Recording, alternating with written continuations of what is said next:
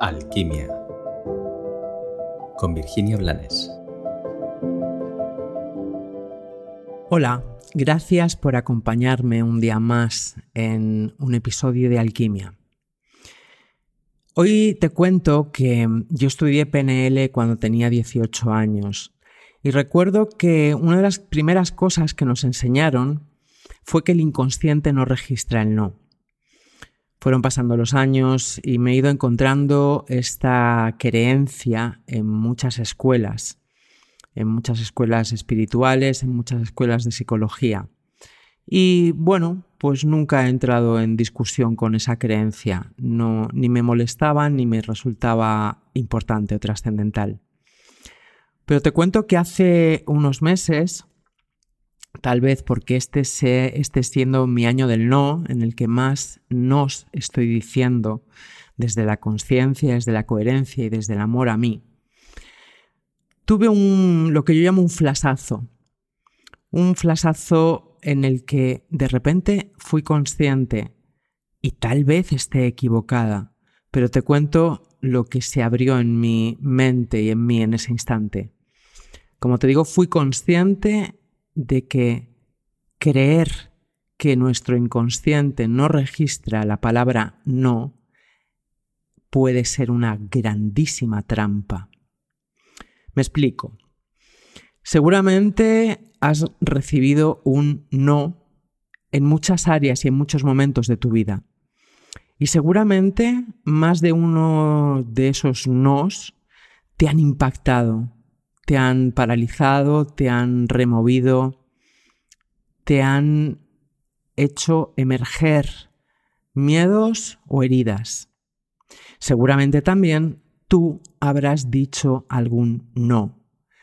Y si te has prestado atención, cuando dices no, cuando lo dices desde la honestidad y la lealtad a ti, lo que se activa en ti es tu poder esencial y eso te llena de paz.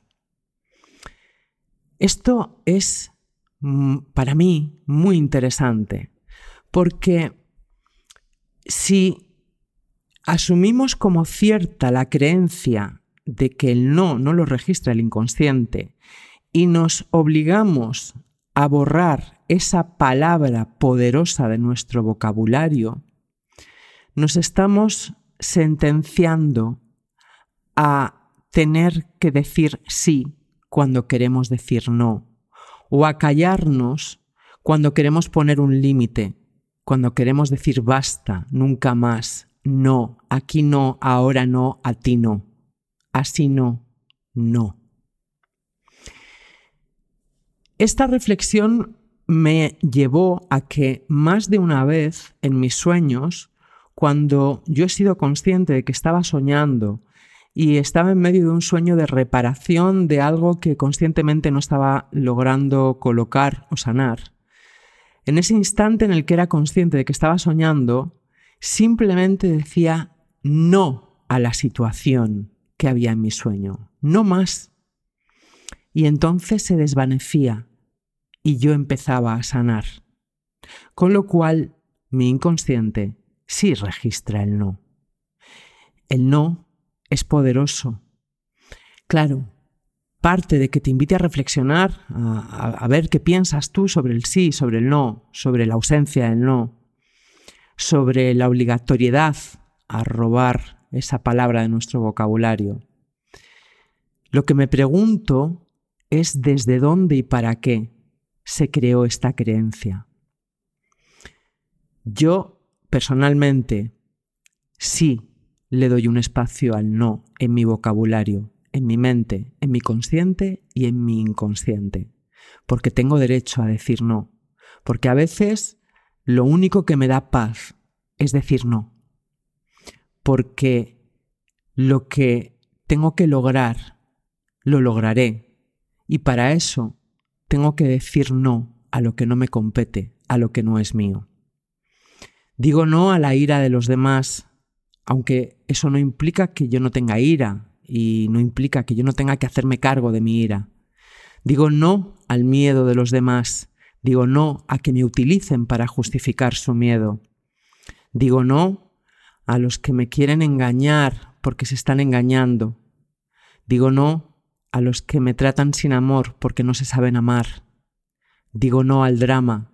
Y digo no al drama en mi vida y a la digo no a las personas que eligen vivir desde el drama. Digo muchos nos y eso te puedo asegurar que está revirtiendo en un tremendo aumento de mi paz. Por eso te invito hoy a que reflexiones en qué poder tiene esa palabra y qué espacio le das en tu vida. Y como siempre, te deseo que tengas un maravilloso día.